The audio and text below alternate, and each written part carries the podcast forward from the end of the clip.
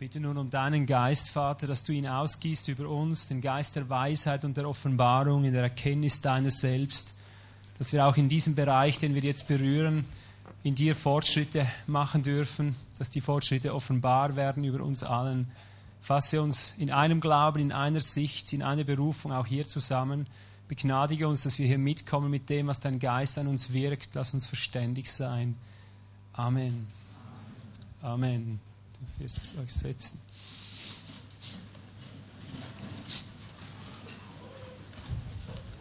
Ihr seht, gehen wir von einer Flaschensorte zur anderen. Da staunt man, woher die Dinge alle kommen. Öl und Wein soll nicht mangeln. Ist gut. Fein, wir werden jetzt uns weiter beschäftigen mit dem Thema der Heilung, namentlich jetzt auch der körperlichen Heilung. Ich möchte dazu einen Text lesen aus 1. Thessalonicher 5, Vers 23. 1. Thessalonicher 5, 23. Er aber, der Gott des Friedens, heilige euch ganz und gar. Und euer Geist samt Seele und Leib müsse unversehrt bewahrt werden in der Anwesenheit des Herrn. Wir haben hier Geist, Seele und Leib angesprochen in diesem Text. Ich habe hier kreuz und quer durch verschiedenste Übersetzungen geschaut, was da so übersetzt wird. Und ich staune einfach darüber, dass ich hier lesen darf, euer Geist samt Seele und Leib müsse unversehrt bewahrt werden bei der Anwesenheit oder Ankunft des Herrn, wie man es auch übersetzen kann. Ist schon ein ziemlich starkes Wort, nicht? Wenn ich hier das lesen darf, was mag das wohl bedeuten? Der Leib unversehrt. Ich möchte mit diesem Vers einfach mal die Spur wieder legen, eine, eine Vision, ein Hochziel, das im Herzen Gottes drin steckt. Es ist einfach gemäß diesem äh, Vers nicht möglich zu behaupten, nun, der Geist wird gerettet, die Seele möge auch noch gerettet werden, der Leib, der mag hier unten verrotten. Das interessiert Gott nicht, der verfault ja eh. Oder vielleicht auf die andere Schiene genommen, äh, der wird ja dann eh auferstehen oder entrückt oder was weiß ich was. Hier lese ich bei der Anwesenheit des Herrn so wörtlich, Parousia meint Anwesenheit, das, äh, äh, da meint es, bei der Ankunft oder Anwesenheit des Herrn soll auch der Leib unversehrt, andere übersetzen tadellos oder fehlerlos, aber unversehrt äh, bewahrt werden in seiner Ankunft. Also das gibt mir schon eine gewisse Vision, eine gewisse Hoffnung und es lockt mich wieder in diese Thematik, von der ich immer wieder sage, da möchte ich mal eine spezifische äh, Auslegung machen, wobei ich denke, ich werde das immer und immer wieder einfach zeigen, nämlich diese Wirklichkeit, dass alles in einem Vorhof, Heiligtum und allerheiligsten Charakter zu finden ist in der ganzen Heiligen Schrift. Da findest du es wieder. Ich möchte damit sagen, Gott hat einen Willen, der immer dreifach ist. In Römer 12 lesen wir, dass wir Gottes Willen, den guten, wohlgefälligen und vollkommenen oder vollendungsgemäßen, genauer übersetzt, erkennen sollen. Früher dachte ich immer, als Kindlein dachte ich immer im Glauben, das meint so, wie wenn du sagst, heute ist gutes, wunderbares, schönes Wetter. Oder gutes, schönes, wunderbares Wetter und meinst immer dasselbe damit. Und seit ich die Heilige Schrift besser kenne und etwas gereifter bin im Geist, merke ich, nein, wenn er sagt, du sollst den guten, wohlgefälligen und vollkommenen Willen erkennen, sind das drei verschiedene Stadien. Vorhof, Heiligtum, Allerheiligstes. Überall findest du diese Struktur, in allem und jedem.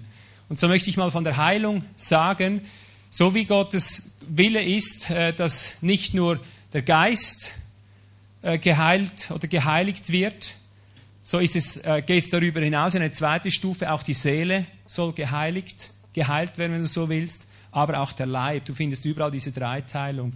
Aber hinsichtlich der Heilung schlechthin möchte ich einmal sagen, es gibt hinsichtlich der Heilung bei Gott drei Dimensionen seines Wohlgefallens, was seinen Wille betrifft, was die Heilung angeht. Mal ganz grundsätzlich ein Vorhofswillen, wo du sagen kannst, du sollst den guten Willen erkennen. Dann einen Heiligtumswillen, wo du sagst, bezüglich der Heilung äh, gibt es einen wohlgefälligen und auch einen vollkommenen Willen Gottes. Ich möchte das gleich kategorisieren einmal. Vielleicht hat jemand dann eine, für sich eine andere Struktur, das äh, sei erlaubt. Ich möchte nie sagen, dass diese Strukturen, die ich hier entdecke, die einzigen sind. Es wäre so töricht, wie zu sagen, wenn du eine Schneeflocke gefunden hast, die sechs Kanten hat und ein gewisses Muster zu sagen, das ist das Einzige, was es gibt. Du kannst immer wieder neue Strukturen, neue Muster finden. Äh, jede Schneeflocke ist zum Beispiel sechskantig, aber jede hat ein anderes Gesicht. Und so ist es auch hier. Also ich würde mal so eine Struktur zeigen, wenn es um den Willen Gottes geht, bezüglich unserer körperlichen Heilung gibt es einen guten Willen.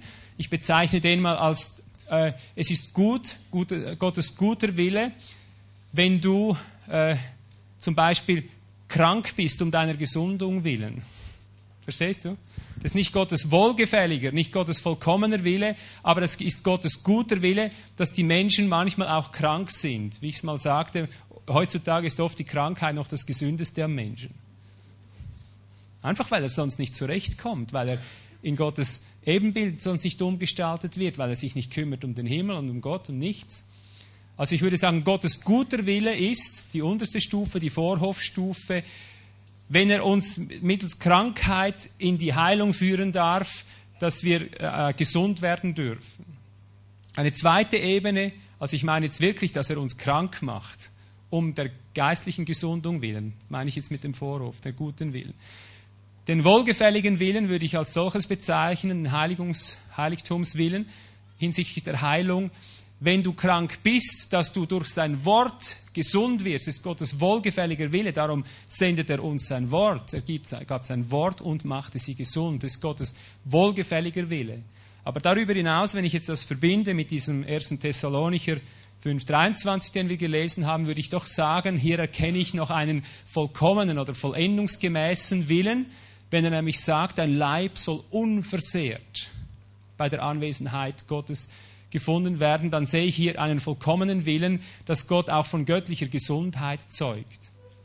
Und jetzt sitzt du hier und denkst, das habe ich doch schon mal irgendwo gehört, äh, göttliche Gesundheit.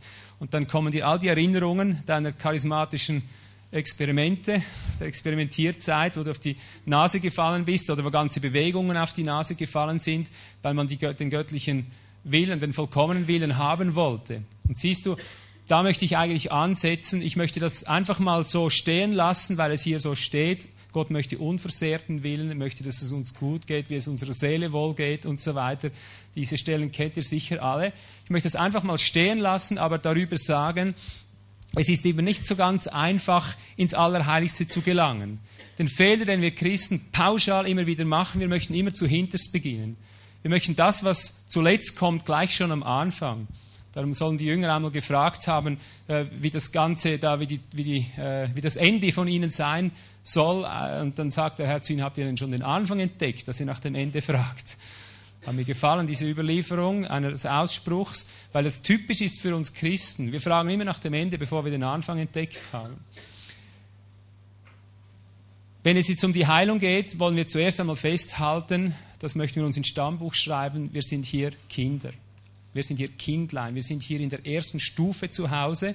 Wir mögen hinsichtlich Erkenntnis äh, und andere Dinge mögen wir im Jünglings, äh, vielleicht schon im Väteralter erfunden sein. Aber hinsichtlich der Heilung, ich rede jetzt von der Praxis, da stehen wir echt buchstäblich am Anfang. Und das möchte ich uns einfach mal attestieren, bei mir angefangen. Gell? Das bedeutet nicht, dass wir nie Heilung gesehen haben. Ich könnte dir Dutzende von Heilungen schildern, Sofortheilungen, wunderbare Heilungen, ausgezeichnete, besondere Heilungen, wenn ich nur an unseren Joshua denke, der wirklich einen Bruch hatte, der, der ist schier gestorben über Monate hinweg, das Kind war Haut und Knochen in einer Sekunde geheilt, bis zum heutigen Tag, nie wieder vorgekommen, einfach geheilt. Und solche Dinge. Also das heißt nicht, wenn ich sage, wir sind im Kindleinalter hier, dass wir nie eine Heilung erlebt haben, aber ich sage damit, wir sind noch nicht da, dass wir die Heilung im vollkommen, wie soll ich sagen, im wohlgefälligen Sinn völlig ausführen können, dass wir hier gereift wären, damit, dass wir damit umgehen könnten, wie jetzt beispielsweise mit einer Bemessung. Da sind wir viel gereifter, weil das auch unser eigentlicher Dienst ist. Als Vorsteher oder Hirte empfinde ich aber, es ist unsere Pflicht, auch hier die Hochziele vor Augen zu haben, hier hinzuwachsen und ich sage mal Step by Step, also wirklich Schritt um Schritt halt in dieses Geheimnis hineinzuwachsen. Und ich empfinde die Verantwortung, dass wir auch hier äh, zum Werk des Dienstes in der Heilung zugerüstet werden. Ich kann das nur tun mit der Weise, die mir jetzt halt momentan gegeben ist. Und ich nehme an, wir haben noch nicht sehr große Erfolge gesehen. Das hindert mich aber nicht, einfach weiterzumachen. Ich würde sagen, umso mehr. Ich würde jetzt am liebsten ein, eine Bestandserhebung machen, zu sehen, wie hat das, das vom letzten Jahr her Früchte getragen. Möglicherweise machen wir noch einen kurzen Feldzug hier. Äh, und wenn ich hier sehen sollte, da ist sehr wenig abgefallen, dann möchte ich sagen, dann gehen wir jetzt erst recht dran. Aber was ich möchte, wir möchten der Tatsache nüchtern ins Auge schauen. Ich habe wirklich die Nase gestrichen voll von all den Versuchen, Heilungsversammlungen unter Christen. Ich habe genug davon gesehen.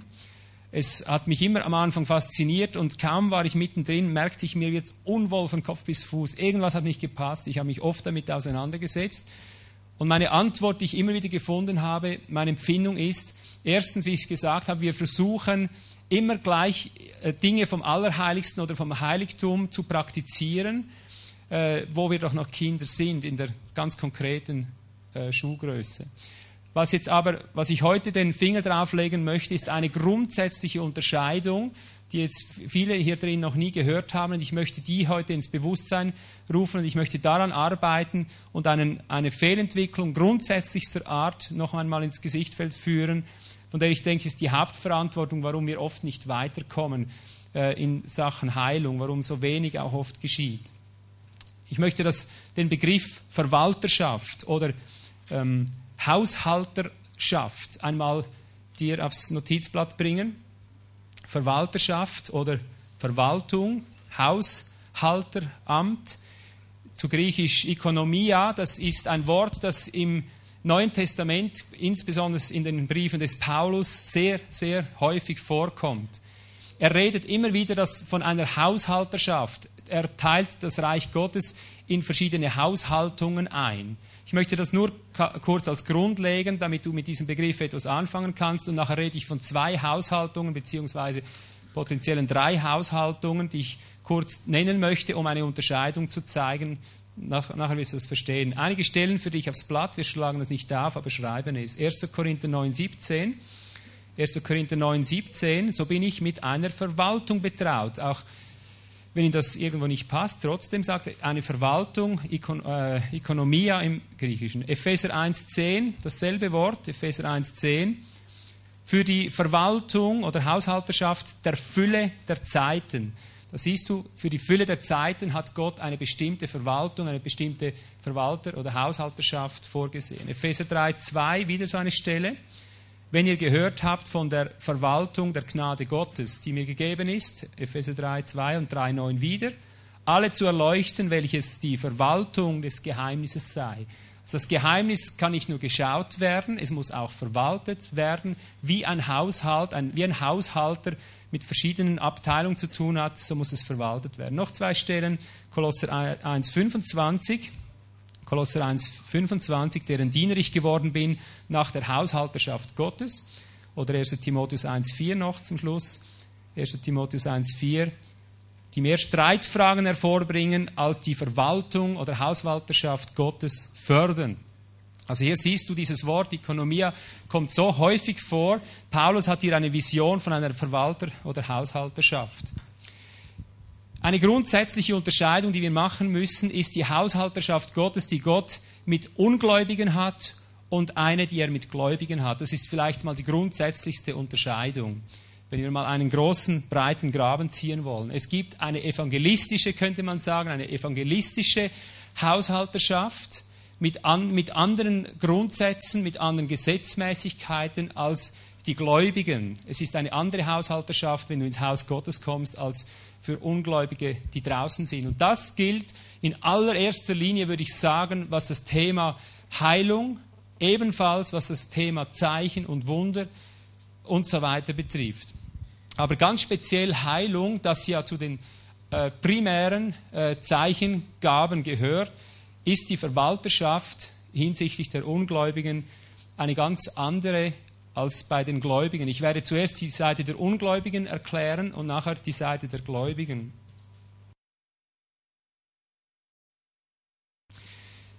Gottes Sinn mit der Heilung, das kannst du bei Jesus lesen, bei seinem Dienst, hinsichtlich der Ungläubigen oder derer, die Gott erkennen sollen. Gottes Sinn ist, dass durch die Heilung die Erkenntnis Gottes ins Volk einbricht. Gott, äh, das Volk soll erkennen, da ist eine gegenwärtige Person, die heilt, die wiederherstellt. Das ist der Sinn dieser Haushalterschaft. Und darum wird bei evangelistischem Dienst, würde ich sagen, bis zum heutigen Tag äh, nicht darauf geschaut, haben die Menschen klug oder nicht klug gehandelt. Es ist im evangelistischen Dienst geht es nur um eins, dass die Menschen erkennen, dass da ein lebendiger Gott ist und der sie segnet und der sie begnadigt, ohne dass sie irgendetwas dazu tun müssten. Und darum kann ein Evangelist berechtigt, kann er Ungläubigen gegenüber Heilung ausrufen. Bis zum heutigen Tag davon bin ich fest überzeugt. Da kannst du kreuz und quer heilen. Ob der dasselbe verursacht hat oder nicht, ist hier noch kein Thema. Das geschieht einfach, weil, und da hänge ich jetzt eine geistliche Wirklichkeit an, an dieses Weil, weil du ganz grundsätzlich, das musst du auch für dich als Gläubiger wissen, du kannst ganz grundsätzlich in der geistlichen Wirklichkeit, wenn du Glauben hast, alles tun. Es ist dem Glaubenden alles möglich. Liest du es auch so in deiner Bibel? Wenn du Glauben hättest wie ein Senfkorn, du könntest selbst dem Berg sagen, hebe dich und er würde dir gehorchen, wenn du nicht beurteilen, zweifeln und überlegen würdest in deinem Herzen. Das hat der Herr so gesprochen. Das ist ein Wort an alle Menschen, würde ich sagen. Und das ist die große, äh, sagen wir mal, die große Thematik, wenn es darum geht, verschiedene Haushalterschaften zu haben. Aber ich möchte dir nur zeigen, dass es eine Konsequenz hat, dass es so ist. Du kannst tatsächlich die Augen zuschließen, wenn du nur deinen Glauben entwickelst, auch in der heutigen Zeit. Es ist dem Glaubenden alles möglich, ob er gläubig ist oder nicht gläubig. Du kannst immer deinen Kopf durchsetzen. Ich sage es jetzt schon mal ein bisschen negativer, damit du merkst, dass ich das nicht so gut finde.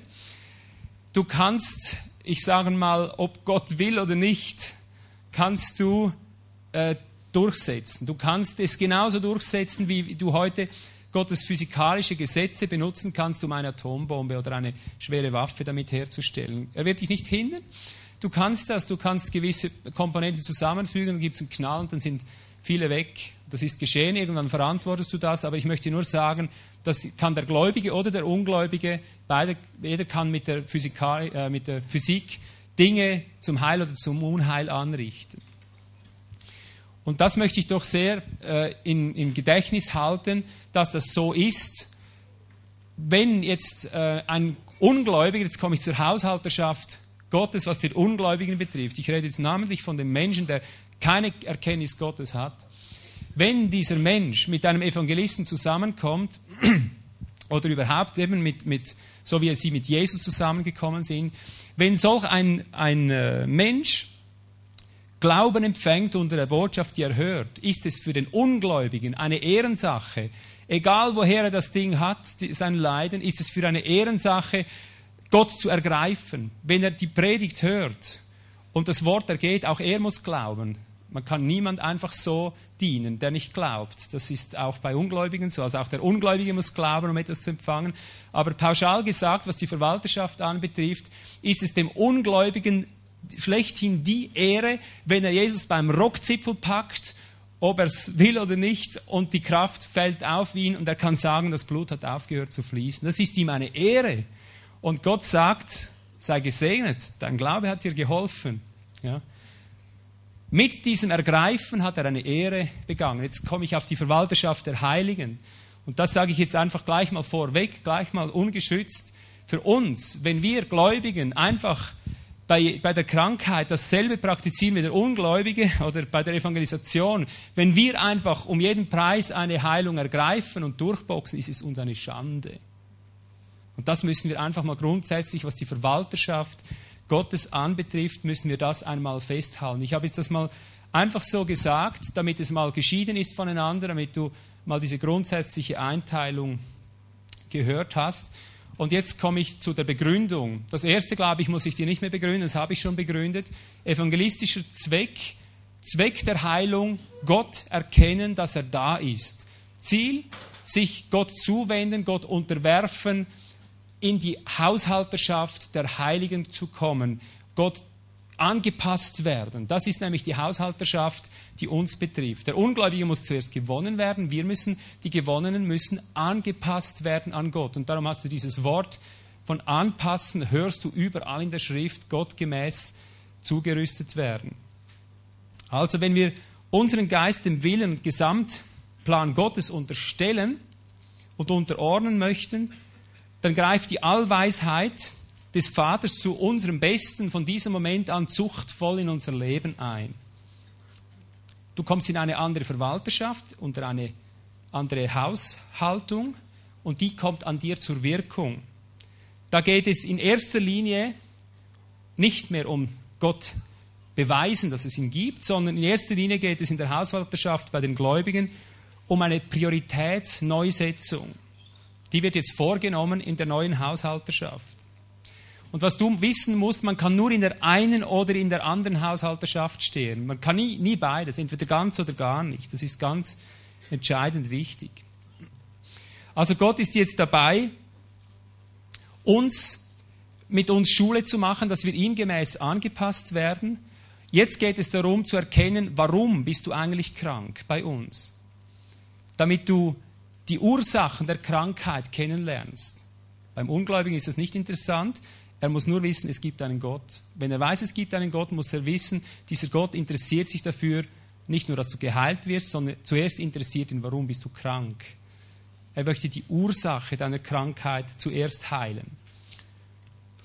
Und darum gibt die Heilung von den Gläubigen, das muss alles in, einem, in einer Linie der Weisheit Gottes durch göttliche Offenbarung, muss das geleitet sein, dass die Ursache Kraft der Offenbarung Gottes, Kraft der Weisheit Gottes geschaut wird.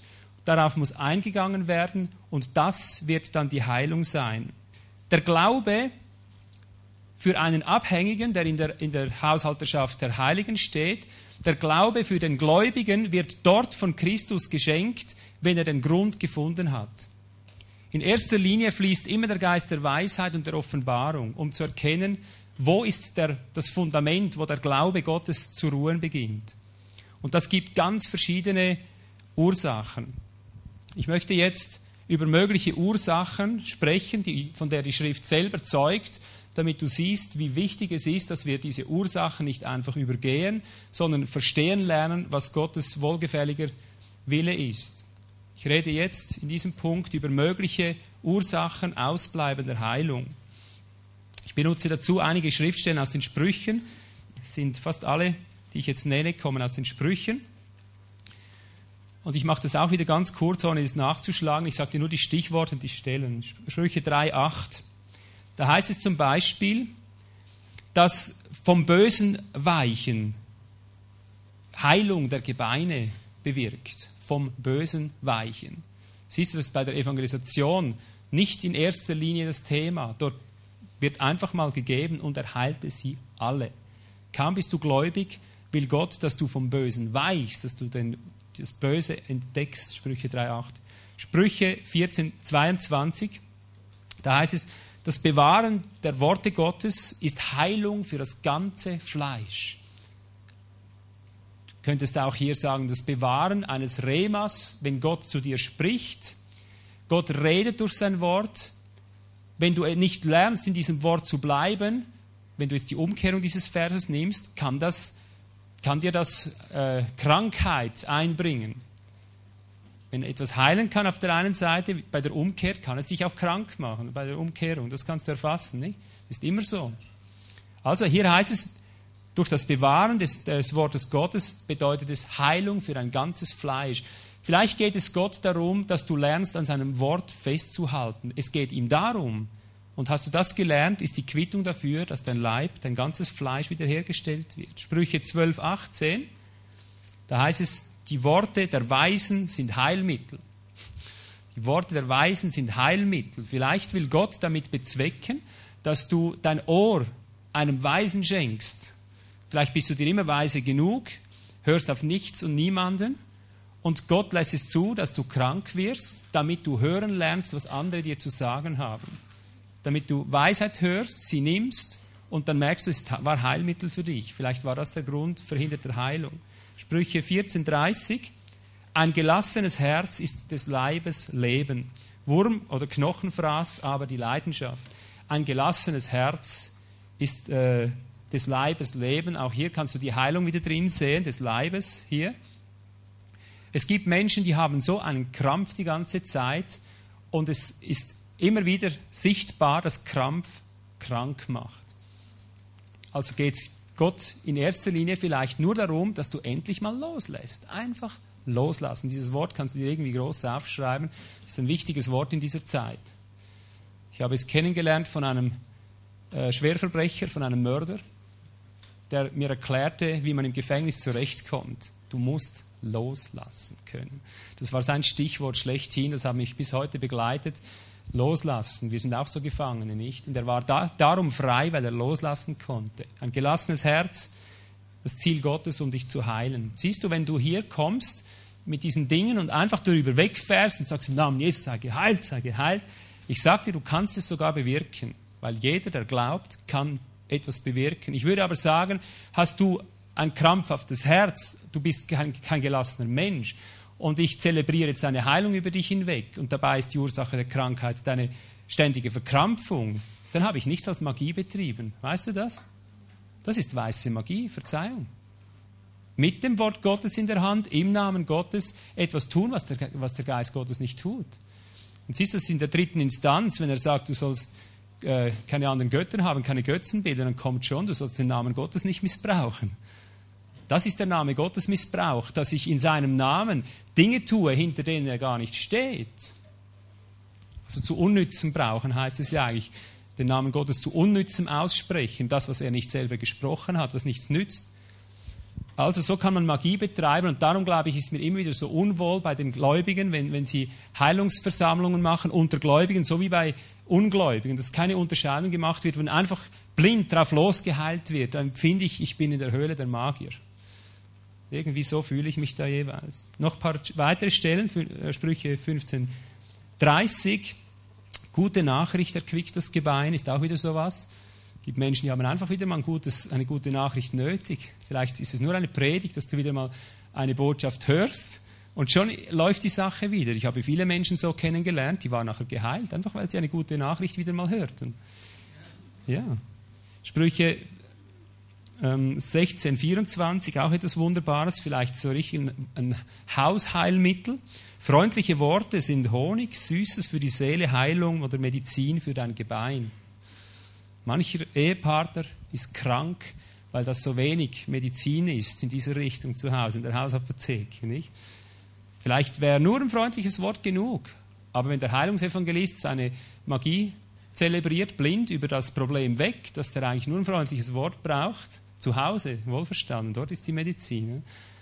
Dann überdünkt er was, der Betreffende oder die Betreffende kommt dann nach Hause und sagt, jetzt habe ich endlich wieder mal äh, so richtig was bekommen. Und dann ist noch schlimmer nachher, weil dann ist die Verbitterung noch da zum Ehepartner, weil der ist ja nicht gütig zu mir. Der ist dann geheilt, wenn der andere endlich freundlich wird mit ihm, freundlich spricht mit ihm, freundlich umgeht mit ihm, ist die Heilung da. Sprüche 17, 22. Ein fröhliches Herz bringt gute Besserung. Oh, ich wünschte, ich hätte diese Stellen früher schon so gut verstanden wie heute, zur Zeit der Reha-Anfänge. Da hast du nur depressives, depressives Gesicht gesehen und Stimmung, es war grauenhaft. Ja. Ach, sie, hätten, sie hätten die Sünde lassen sollen und in die Fröhlichkeit Gottes eingehen können. Das wäre Medizin gewesen. Psalm 32, Vers 3 noch etwas Schönes, etwas ganz Wichtiges, Psalm 32, 3. Als ich schwieg, zerfielen meine Gebeine oder vertrockneten meine Gebeine. Dieses Gebeine vertrocknen, da kannst du zum Beispiel Arthrose darunter verstehen, dass dir das ein bisschen praktischer vom medizinischen her vor Augen steht.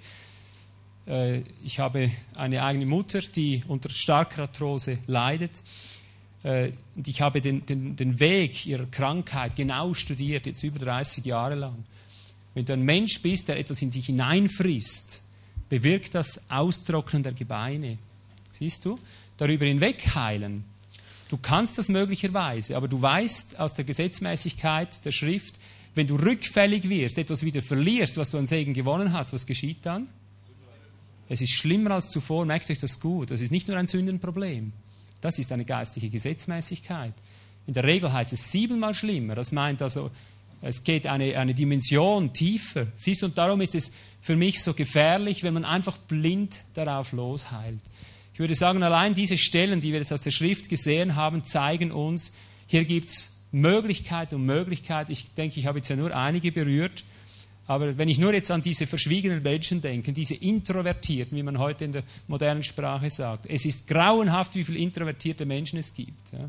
Dann doch lieber ein Mensch, so wie vielleicht mein leiblicher Bruder, der schreit seine Wut aus dem Bauch, aber nachher ist er wieder lieb und gesund. Oder? Die haben es im Prinzip besser, obgleich das auch nicht gut ist. Ja. Also ich, ich habe jetzt damit gar nicht Werbung gemacht für die Urschreittherapie oder so. Aber tatsächlich sind die Leute gesünder, also das muss man attestieren. Ja. Aber wenn, wenn ich nur an diejenigen denke und dann mir vorstelle, dass man da so was drüber wegzelebriert, ich kann dir sagen, es ist mir unmöglich, unmöglich, die Zeichenhaushaltung, die Nummer eins, die wir gesehen haben, zu praktizieren. Es ist mir unmöglich, einfach blind zu sagen, komm, wir heilen euch jetzt und hier aus Öl und wir legen allen die Hände auf. Es ist unmöglich, solange ich sehe, wie wir als Volk Gottes doch oft leben aus der Seelsorge, Bemessung und überall sehen wir ja, haben wir Eindrücke, die Fülle, wo wir stehen. Wie viel, wie viel läuft da ab an Unenthaltsamkeit zum Beispiel? Das sind jetzt alles Themen, die wir hier nicht so gelesen haben. Aber Unenthaltsamkeit, das sagt dir jeder Arzt, dass 90 Prozent aller Krankheiten gar nicht wären, würden die Menschen nur wenig futtern oder gesunder, gesünder essen regelmäßiger essen oder wie einfach schlicht die Ernährung. 90 Prozent aller Krankheiten sagen die Ärzte, sagen nicht ich, sagen die Ärzte, die wären noch nicht mal mehr da, würden sie nur das begreifen. Also was soll ich da hinwegzaubern, darüber hinwegzaubern? Ich sehe, wie viel Oberflächlichkeit, wie viel Leichtfertigkeit da ist, wie viele Menschen versäumen zum Beispiel in der stillen Zeit, einfach Gott zu suchen. Sie haben kein Herz. Das Bett gewinnt immer, immer die Schlacht sie finden nicht die, die Muße, vor Gott zu sein und dann legt sie Gott einfach mal flach, dann haben sie Muße oder mindestens Gelegenheit, Muße zu finden. Aber dann klagen sie, oder?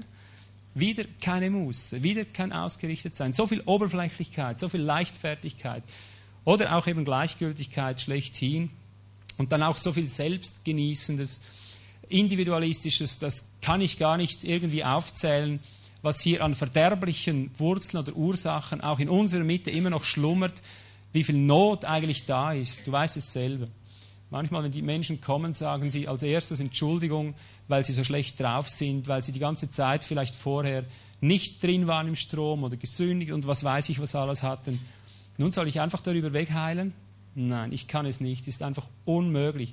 Ich spüre, wie Gottes Heilsratschluss oder Haushalterschaft, Verwalterschaft für uns Heilige ist, im Geist der Weisheit den Rat Gottes zu finden, dass wir das entscheidende Wort der Weisheit, das entscheidende äh, Moment finden, den Schlüssel finden, was verursacht diese Krankheit. Und ich glaube, das ist es, was Gott möchte.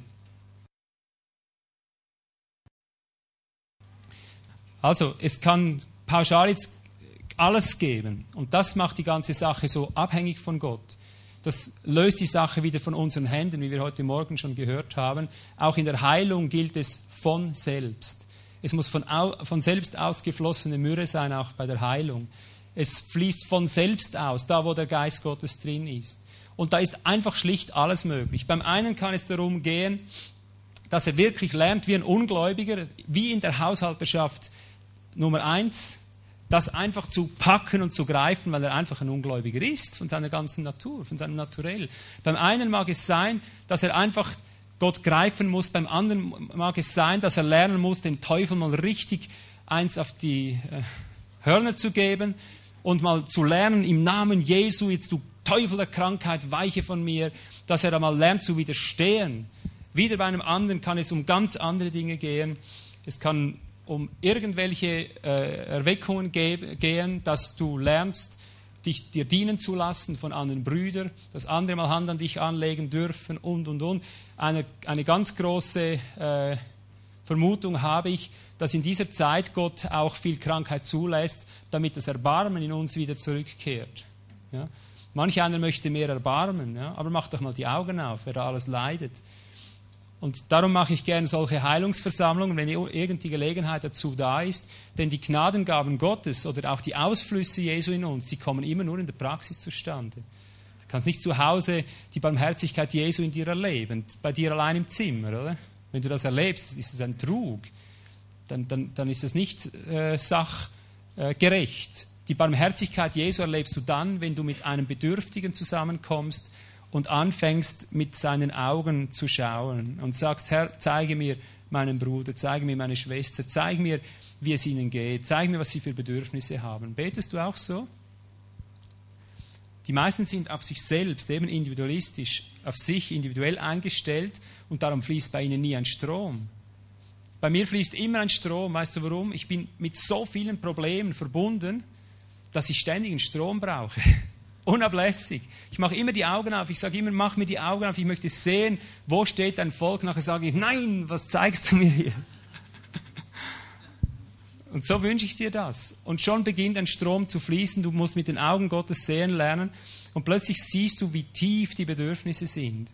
Und dann merkst du, wie Erbarmen in dir hochkommt, wie sein Erbarmen zu fließen beginnt. Nur in der Praxis. Heilungsgaben können nur in der Praxis freigesetzt werden. Weisheit nur in der Praxis der Unmöglichkeit. Auferstehung nur gegenüber einem real vorhandenen Tod. Krankenheilung kann nur angesichts eines Kranken funktionieren und, und, und, und, und. Grenzenlos, aber es braucht Praxis dazu. Und darum bin ich froh, dass wir hier unten jetzt 50 Gruppen haben. Die werden wir jetzt mal einfach dem Herrn befehlen. Wir möchten aber den ersten Ansatz hier von der Bühne her machen, damit wir miteinander im Plenum zuerst einmal die ersten, äh, sicher den ersten Fall, ich möchte jetzt da nicht zu weit gehen heute, dass wir nicht zu viel Zeit wieder verlieren, aber es ist mir ein Anliegen, dass wir einfach miteinander lernen, jetzt mit dem umzugehen. Und dann möchte ich etwas noch ankündigen, bevor wir in diese Gruppen gehen, und zwar, was auch das Ziel ist mit dem ganzen Heilungsdienst, den wir hier üben.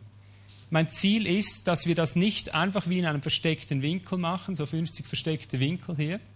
Mein Ziel ist eigentlich, dass all die Gruppen irgendwie einen gewissen Rapport auch hinterlassen, dass wir auch hier unsere Dokus haben, dass auch sagen wir, die Ratschläge, die gegeben werden, die Diagnosen, die gestellt werden, dass wir die auch sorgsam überwachen. Und da spreche ich wieder ein großes Gebiet an. Ich sagte, die Heilungsevangelisten, sie kommen und sie rufen das Ding aus, die Heilungen und so weiter, setzen sich ins Auto ins Flugzeug und weg sind sie. Oder? Du hörst nie wieder was von ihnen und sie hören nie wieder was von diesen Menschen. Das scheint mir doch etwas, etwas äh, unvollständig. Wir haben der Zeit halber auch sehr wenig Gelegenheit, die Dinge äh, äh, ins Auge zu fassen. Und darum möchte ich heute gleich sagen, was wir jetzt tun.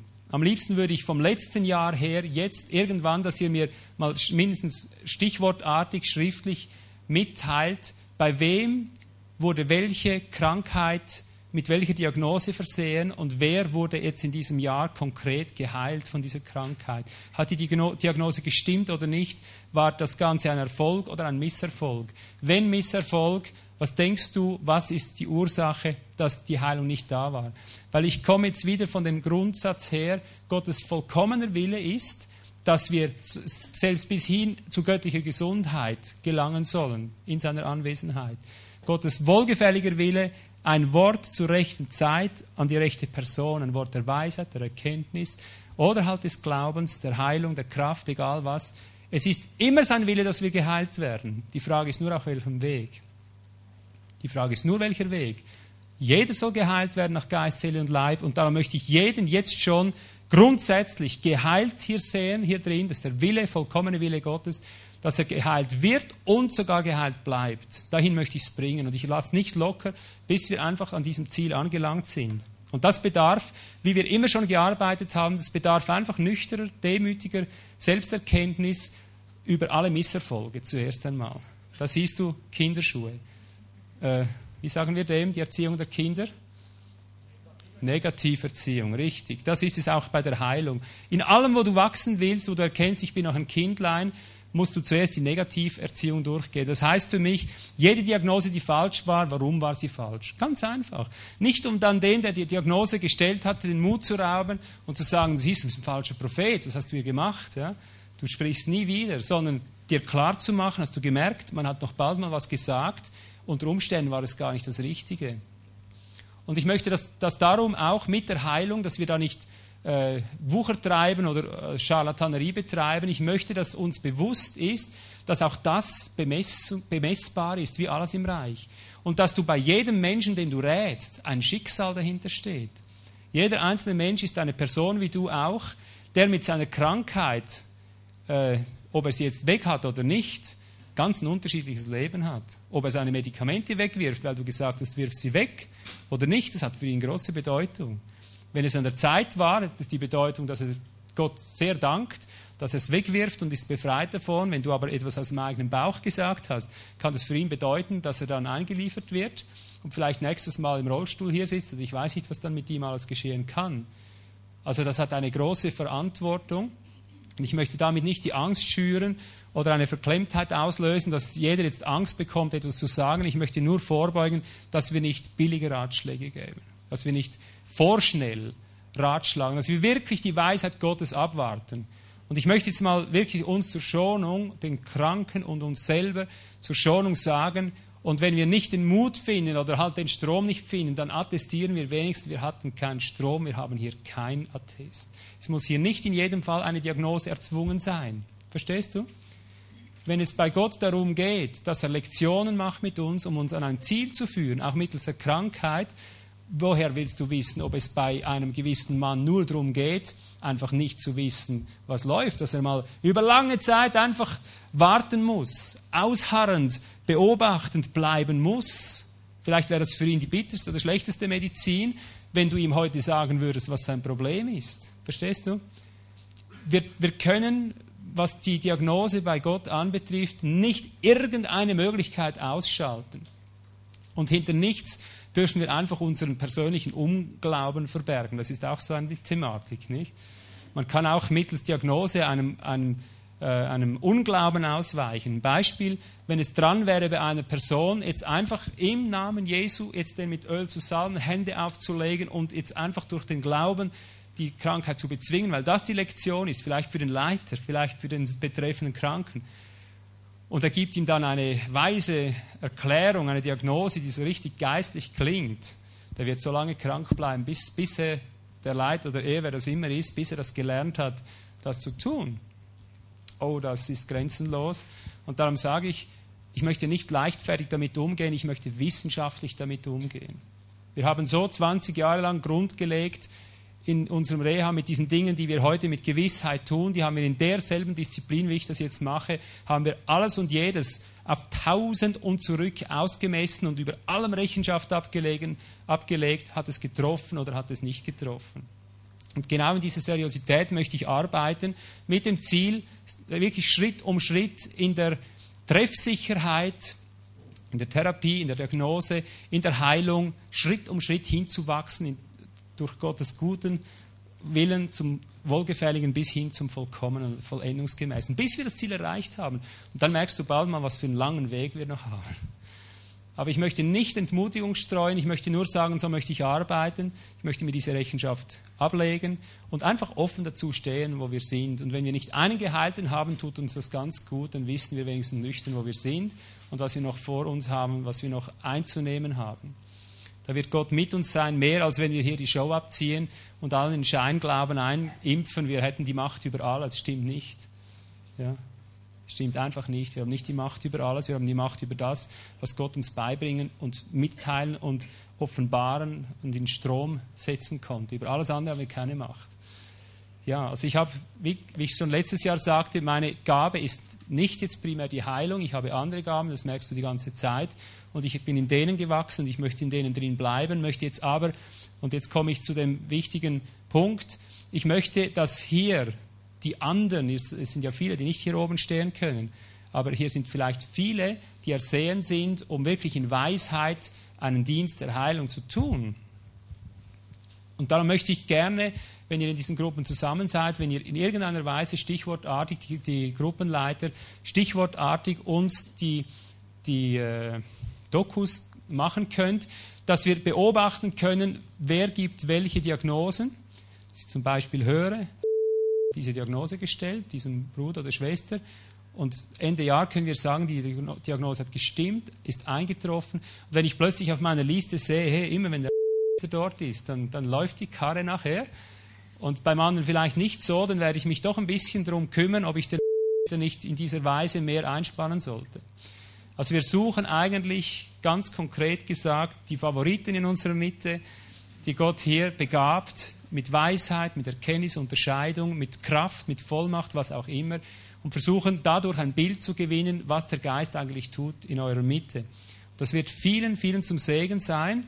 Vielleicht haben wir mit der Zeit einfach eine Gruppe, vielleicht sind es 20 oder 50, ich weiß nicht, vielleicht sind es noch drei oder vier, von denen wir mit der Zeit vielleicht sagen können, wie bei Zita, die eignet sich die sind hier Autoritäten, die möchten wir für diesen Dienst freisetzen. Und dann kann ich in meinem Teil bleiben und Sie können in Ihrem Teil wachsen. Und so müssen wir uns äh, nicht gegenseitig irgendwie in die Quere kommen, sondern wir ergänzen einander und wachsen hin in den Dienst, in die Fülle in Christus. Also ich fasse nochmal zusammen, vielleicht macht ihr äh, Stichworte. Über den Rapport ist ein Stichwortrapport. Name, Krankheit, ich sage, wenn ich zu schnell bin. Erstens Name zum Beispiel sollte drauf sein. Krankheit, Diagnose, dass ich weiß, wer hat die Diagnose gestellt. Name, Krankheit, Diagnose. Wer erstellt die Diagnose? Ja. Im Laufe der Zeit möchten wir dort äh, eintragen, ähm, ist das Wort eingetroffen.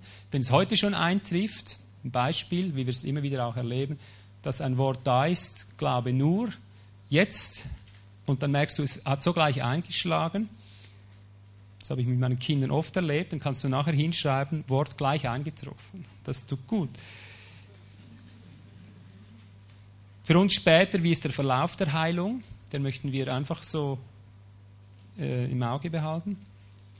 Und wie gesagt, vom letzten Jahr bis heute wünschte ich mir eigentlich, dass wir im Nachhinein noch solche, wenn es noch möglich ist, soweit es halt möglich ist, solche Rapporte uns abliefern, dass wir darüber mal äh, nachdenken können.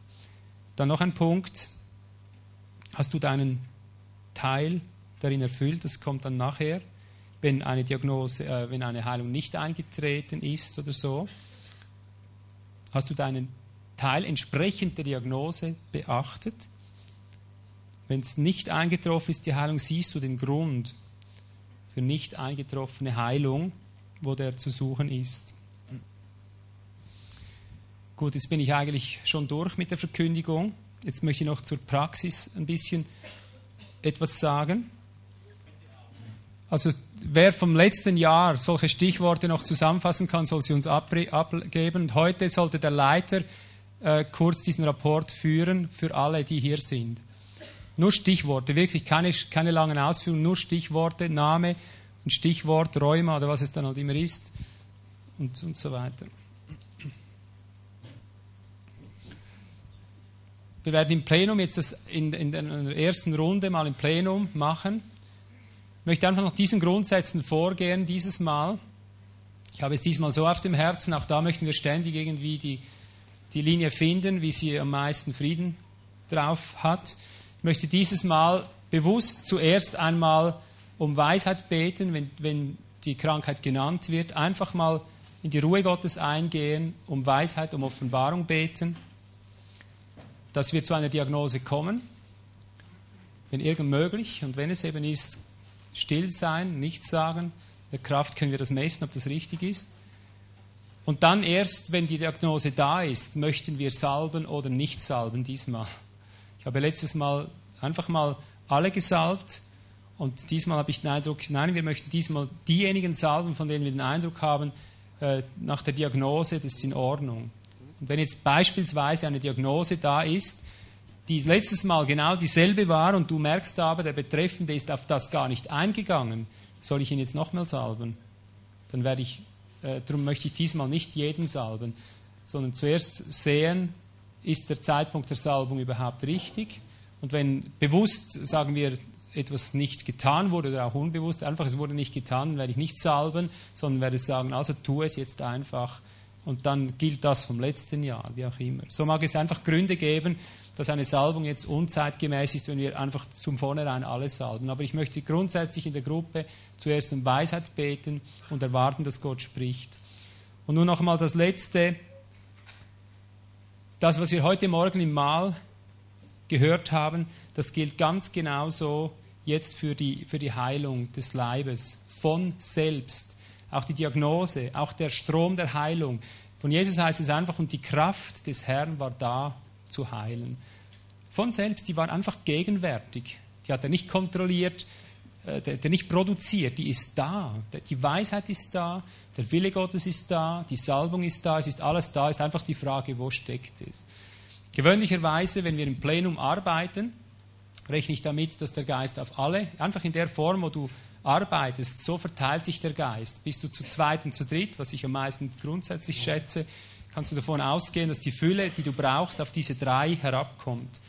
Hast du 100 oder 500 wie heute oder 600, dann äh, kannst du davon ausgehen, irgendwo steckt sie. Und ich möchte einfach jetzt in der ersten Runde, jetzt, das ist jetzt mein kleiner Kreis hier, ihr alle, ich möchte dasselbe machen, was der Leiter nachher da unten im kleinen Kreis macht. Ich möchte jetzt einfach die, das freigeben, das Wort, dass jemand äh, sich meldet, der jetzt hier in die Heilungskette sich eingeben möchte, dass du mal das Mikro erbietest und mal sagst, was dein Problem ist. Und dann wollen wir das dem Herrn weihen.